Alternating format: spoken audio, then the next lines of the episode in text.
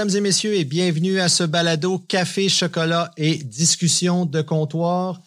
Votre animateur en solo, Danny Marquis, pour ce deuxième volet de la quête de l'espresso.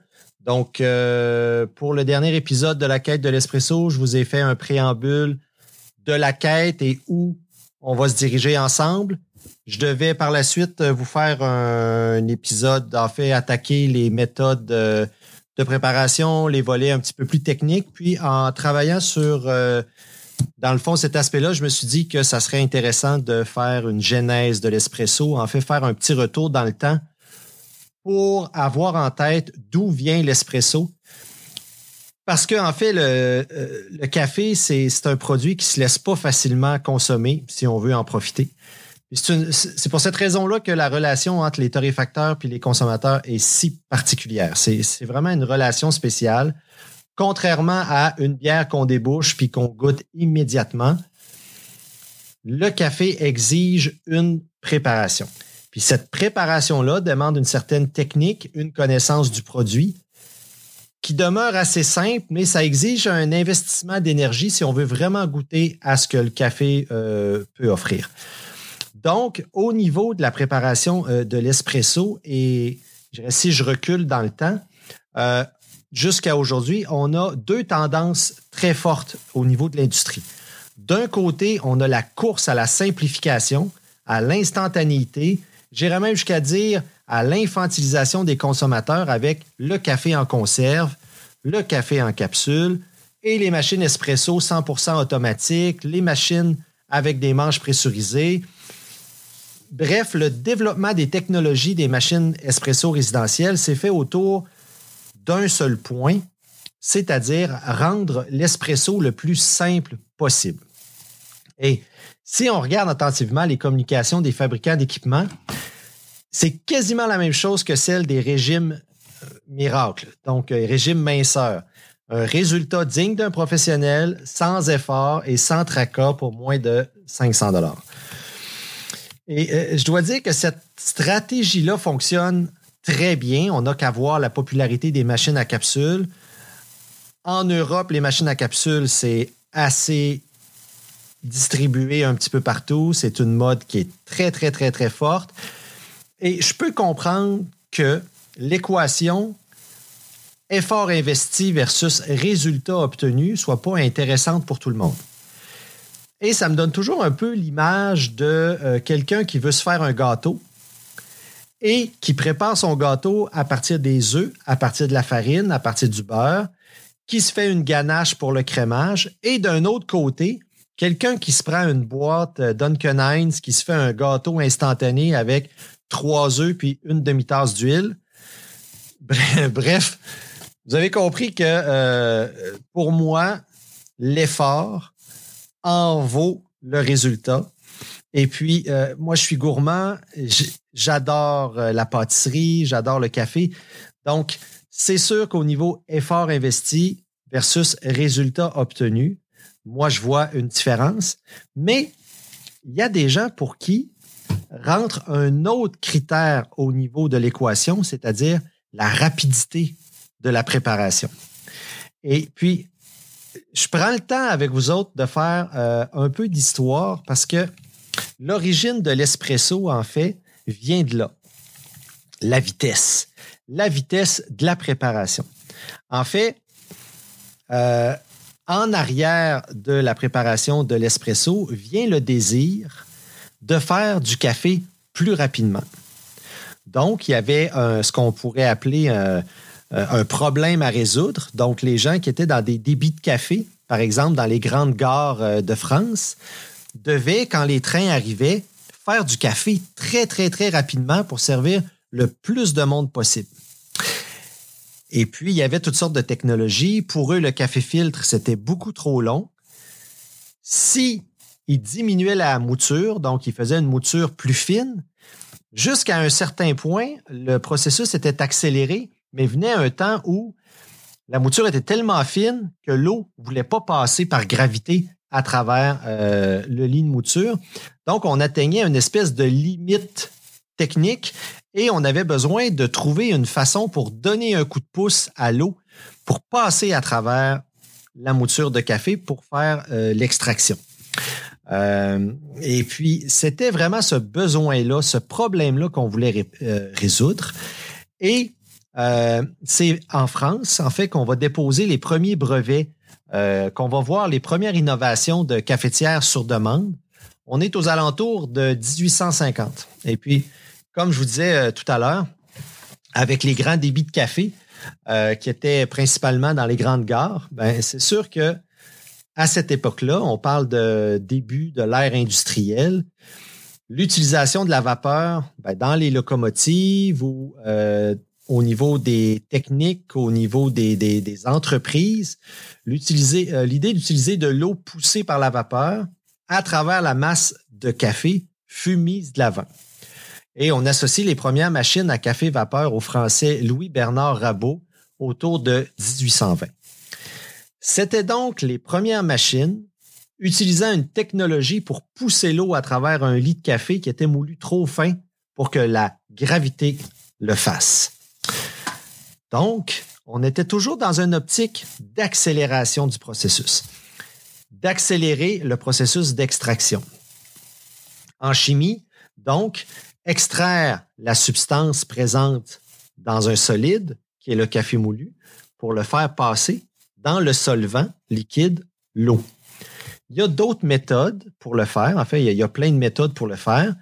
Euh, la macération, l'infusion, les décoctions, les, en fait, les méthodes filtre ou la méthode euh, euh, pleine immersion avec le piston qui existait déjà, mais c'était des méthodes qui, qui étaient beaucoup, beaucoup, beaucoup trop lentes. Ce qu'on voulait, c'était l'accélérer. Donc, utiliser la vapeur pour accélérer l'extraction, c'était vraiment une belle innovation technologique. En utilisant la vapeur, on a accéléré la préparation de café. Est-ce que le café était bon? Absolument pas. C'était pas bon du tout. L'eau utilisée pour faire la vapeur était beaucoup trop chaude. Ce qui fait qu'on obtenait un café très amer, au goût brûlé, qui venait en partie de la préparation, mais probablement aussi un peu de la torréfaction déficiente, probablement un peu au niveau de la, de la culture du café, probablement que les méthodes de traitement des grains, de fermentation, c'était peut-être pas au point, mais la méthode de préparation avec la vapeur, c'était vraiment pas optimal. Mais de toute façon, on avait trouvé une solution pour accélérer le procédé de préparation. Donc, il faut comprendre qu'à la base, la préparation d'un espresso, c'était vraiment dans le même optique que ce qu'on, de ce qu'on peut trouver dans le fast food. C'était vraiment le fast food du café.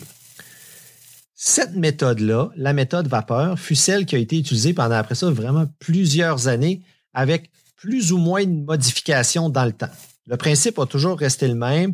Une source de chaleur qui chauffe l'eau, qui monte la pression dans un réservoir, une bouilloire, des valves pour modifier la pression, euh, une autre valve pour ouvrir, pour projeter l'eau à travers l'ancêtre du porte-filtre qui contenait le café moulu. Bref, je considère que euh, c'est la France qui a été à l'origine de cette innovation-là d'utiliser la vapeur, même si on retrouve des traces de développement similaires en Italie avec euh, certaines grandes compagnies. Mais cette méthode-là, faisait quand même beaucoup de mécontents. Parce que même si on avait accéléré le processus, le café qui était servi ne répondait pas nécessairement aux critères de bon goût, aux critères de finesse qu'on pouvait retrouver dans d'autres breuvages puis dans d'autres domaines de la gastronomie. Parce que comme je vous disais dans mon préambule, oui, on peut s'entendre pour dire que les goûts sont dans la nature, que quelqu'un pouvait apprécier ce type de café-là, mais si on applique ce breuvage-là avec d'autres domaines, donc, si on considère qu'il existe un tronc commun aromatique au niveau du bon goût, ben, on était complètement à l'extérieur de ce qui était considéré acceptable. La vapeur, c'était un bon moyen pour propulser l'eau à travers la masse de café, mais l'eau était trop chaude, la pression était limitée, et si on augmentait la pression, ben, il y avait un danger d'explosion. Donc, on avait une certaine limite à ce qu'on pouvait faire. Ensuite, si on regarde du côté de l'évolution de cette technique-là en Italie, il y a eu ce qu'on appelle une brisure technologique le 5 septembre 1838 avec Giovanni Achille Gaggia, qui ont enregistré un brevet qui va complètement révolutionner la préparation de café. Euh, c'est pour cette raison-là que souvent on va associer l'invention euh, de la machine espresso à l'Italie parce que ce que M. Gaggia a fait a vraiment euh, jeté les bases de ce qui est la cafetière espresso moderne. Tandis que ce qui a été fait auparavant, ce qui a été fait en France, puis même ce qui a été fait en Italie jusqu'à cette date-là, en fait, c'est de faire un peu une, une, évolution du percolateur. Ce que M. Gaggia a fait, c'est d'utiliser un système mécanique, un ressort, pour augmenter la pression. En utilisant un levier, on permettait de charger de l'eau chaude dans un cylindre, de compresser le ressort, pour ensuite relâcher le levier et laisser le ressort propulser l'eau à travers la masse de café. Cette technique-là n'a pas nécessairement permis d'accélérer la vitesse du service. Mais cette méthode-là a permis d'utiliser une eau beaucoup moins chaude et de moudre le café encore plus fin parce qu'on augmentait la pression.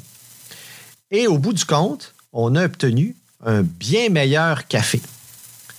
Donc, l'augmentation de la pression a permis d'améliorer le café. Mais ce qui s'est passé également, c'est que l'augmentation de la pression a permis l'apparition de la fameuse crème, le créma en italien, qui a donné au breuvage une esthétique différente. Un petit café fort, intense, couronné d'une couche de crème couleur noisette. Voilà ce qui a charmé l'Italie au grand complet, puis après ce qui a déferlé sur le reste du monde.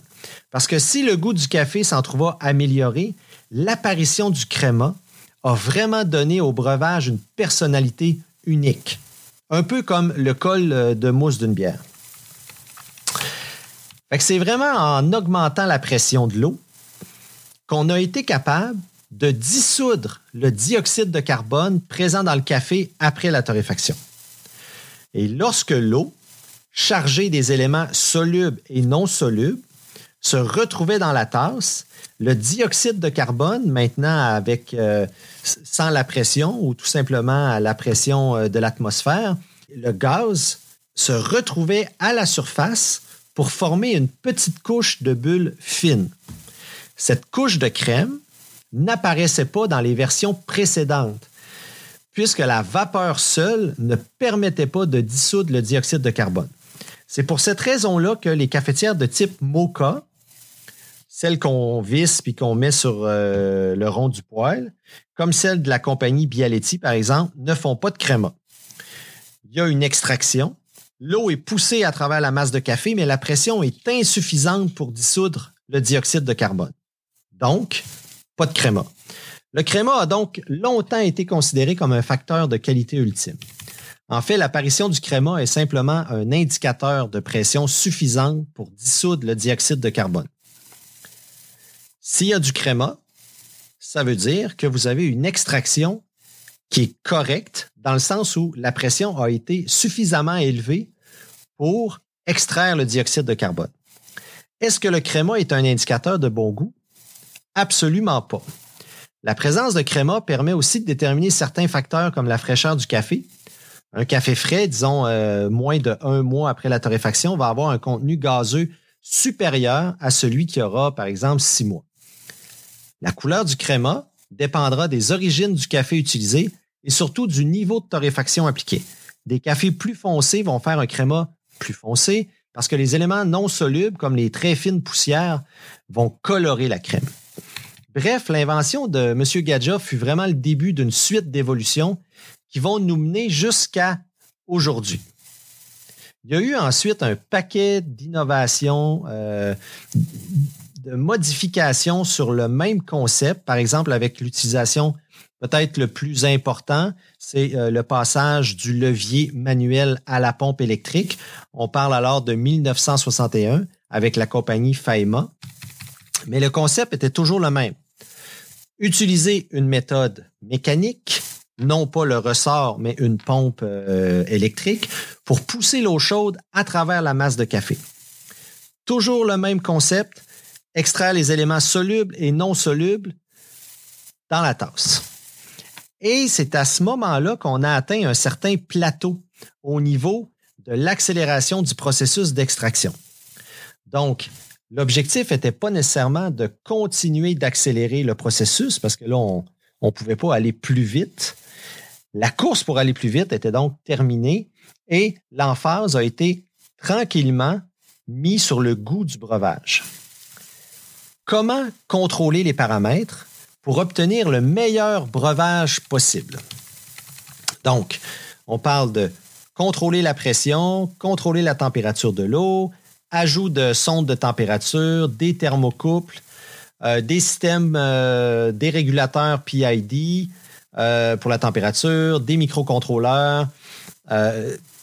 bref, avec les technologies, l'informatique, on a vraiment réussi à améliorer le contrôle sur les paramètres et les machines d'aujourd'hui, par exemple le groupe E61 qui a été inventé en 1961 et qui a toujours dans beaucoup de machines, a été aussi, euh, a évolué vers ce qu'on appelle le groupe saturé.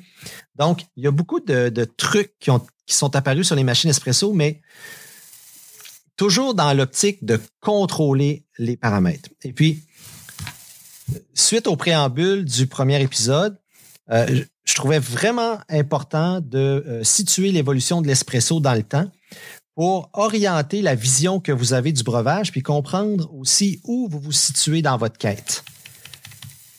Est-ce que vous recherchez la vitesse et la simplicité de préparation ou vous voulez l'expérience de dégustation ultime avec un contrôle parfait des paramètres? Et c'est vraiment là que se situe le compromis de l'espresso. Parce que si aujourd'hui les technologies font que la recherche de vitesse permet d'obtenir un espresso de meilleure qualité que ce qu'on pouvait faire en 1910, par exemple, la rapidité puis la simplicité d'une machine 100% automatique avec moulin intégré ou une machine manuelle avec un manche pressurisé ne vous permettra pas une extraction optimale d'un grand cru de café ou d'un café de qualité supérieure à moyenne. Vous devrez donc rester dans ce que j'appelle des cafés d'expérience beaucoup plus bruts au profil grossier. D'ailleurs, je vous invite à lire un texte que j'ai écrit en 2013, ça fait déjà un petit bout, euh, qui va se retrouver dans les liens du balado euh, ou en bas de page euh, si vous lisez le, blog. Ça s'intitule Choisir son café d'expérience ou de dégustation. ça fait un bout, je l'ai écrit, mais c'est vraiment toujours d'actualité. Puis je parle un peu de ce concept-là. Donc, soit vous êtes d'un côté, ou soit vous êtes de l'autre. C'est vraiment difficile d'être entre les deux. Votre quête de l'espresso repose donc sur ce compromis. Et ce compromis-là va être influencé par le choix des équipements et par le fait même, par le budget que vous voudrez y consacrer. Car certains équipements, et ce malgré ce que les manufacturiers peuvent dire, ne vous permettront pas une préparation optimale. Souvent, ce qu'on va vous dire, c'est qu'avec, par exemple, telle, telle machine, vous allez être capable de faire un expresso digne d'un bar à café professionnel opéré par un barista compétent. C'est plate, mais c'est pas vrai. Toutefois, que vous preniez la décision de rechercher l'expérience ultime de l'espresso ou que vous décidiez de conserver vos équipements actuels dans le but d'améliorer le plus possible votre expérience, soit en améliorant la vitesse ou en conservant la rapidité puis la simplification de la préparation. La compréhension de l'extraction du café vous aidera à mieux comprendre ce qui se passe puis à améliorer votre tasse d'espresso. Donc, soit vous restez dans l'optique d'une simplicité, d'une rapidité et vous comprenez les contraintes associées à cette voie-là, ou vous prenez complètement l'autre côté et vous embrassez tous les paramètres et toutes les possibilités que votre machine espresso puis votre moulin et le choix du café euh, vous présentent. Donc, avec tout ça en tête, vous allez être capable de tirer parti des informations que je vais vous donner dans les prochains épisodes, puis peut-être aussi de mieux euh, orienter votre recherche d'équipement ou changer vos équipements. Donc, euh, donc c'est ça ce que j'avais à, vous dire en fait. Donc, vraiment, l'espresso, n'a pas été inventé à la base pour faire un café de qualité. L'espresso a été inventé pour la recherche de la rapidité et de la simplicité, ce qu'on retrouve encore aujourd'hui dans certains modèles de cafetière, mais la technologie a fait qu'il est possible de prendre l'espresso et d'en faire un breuvage qui correspond à ce que j'appelle le tronc commun de bon goût, puis à faire un bon café puis un bon breuvage qui va nous permettre de goûter le terroir puis d'avoir une expérience de dégustation agréable. Donc, voilà ce que je voulais vous dire. Le prochain épisode, on va embarquer dans les aspects euh, plus techniques. Et puis, euh, ben, c'est ça. On se revoit bientôt.